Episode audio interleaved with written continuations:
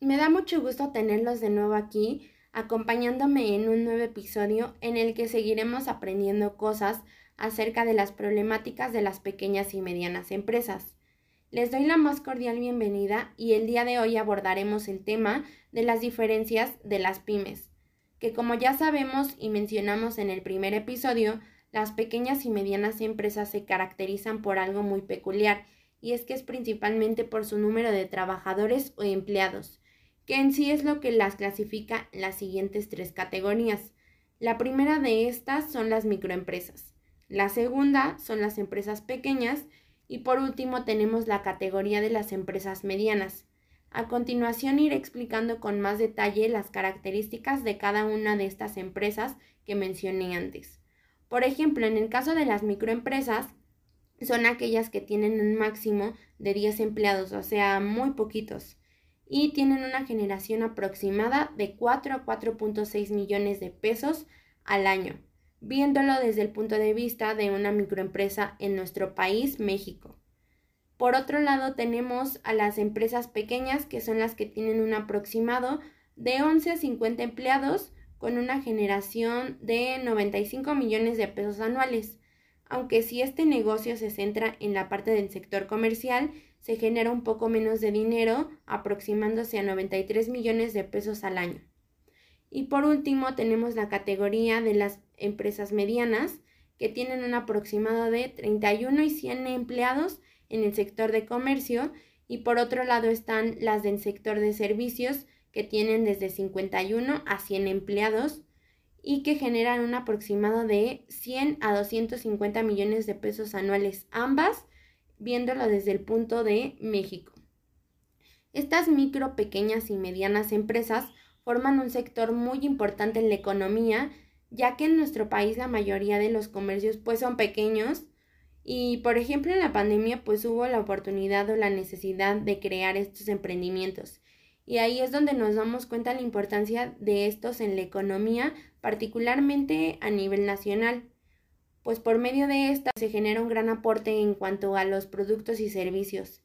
y a la vez tienen una gran capacidad única de adaptación a las nuevas tecnologías, la sociedad y cambios en tendencias, que a mi parecer la mejor adaptación a tecnologías y nuevas tendencias se puede deber a que la mayoría de emprendedores son personas jóvenes que, como bien se dice, ya traen un chip tecnológico instalado en las nuevas generaciones. Y es que estas nuevas herramientas tienen muchos beneficios en la actualidad, pero también hay que saber manejarlas como todo con mucha precaución porque sabemos los riesgos de las redes sociales y de cualquier app. Sin embargo, esto no quiere decir que por ser un adulto o una persona más grande no se pueda crear una pyme. Es más, yo creo que hasta debería de ser una motivación para las personas mayores que siempre quisieron poner algún negocio porque nunca es mal momento poner un emprendimiento como estos. Yo creo que aprendes muchas cosas a nivel de vida, también a nivel de los sectores de contabilidad, de administración y la parte de recursos humanos, ¿no? Por ejemplo, en apoyo a las pequeñas y medianas empresas, el gobierno mexicano creó programas para aumentar la participación de estas pymes en el mercado nacional e internacional. Un ejemplo de estos apoyos es el Fondo PYME, el cual consiste en un instrumento que busca apoyar a las empresas, particularmente a las de menor tamaño y a los emprendedores, con el propósito de promover el desarrollo económico nacional a través del otorgamiento de apoyos de carácter temporal a programas y proyectos que fomenten creación, desarrollo, viabilidad, productividad, competitividad y sustentabilidad de las micro, pequeñas y medianas empresas. Las pymes promueven el desarrollo económico, la expansión del mercado, generación de empleos y una distribución de riqueza más equitativa. Es por esto que deberían de hacer más iniciativas de apoyo a las micro, pequeñas y medianas empresas,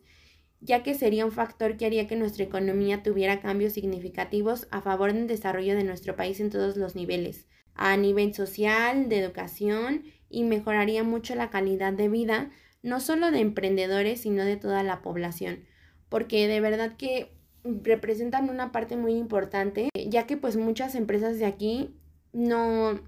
no son grandes, ¿no? A lo mejor no tienen la oportunidad de crecer porque aunque existan estos apoyos, pues también hay varias trabas que complican que se los den, porque también existe la parte de que ponen como al mismo nivel una empresa pequeña a una empresa ya bien puesta con sus bases y pues una empresa pequeña nunca va a tener lo mismo que una empresa grande, ¿no? Porque ya son años, ya son años de diferencia, años de organización, años de planeación y una pequeña empresa pues es algo pequeñito que claro que puede crecer con esfuerzo, pero hay muchas veces que por no tener el conocimiento pues estas se van al fracaso, ¿no? Y bueno, hasta aquí llegó nuestro episodio número 3. De verdad les agradezco muchísimo seguir oyendo y seguir informándose y espero que hayan aprendido algo y sobre todo que haya sido de su agrado la información que se abordó en este tiempo. Los espero en el siguiente episodio.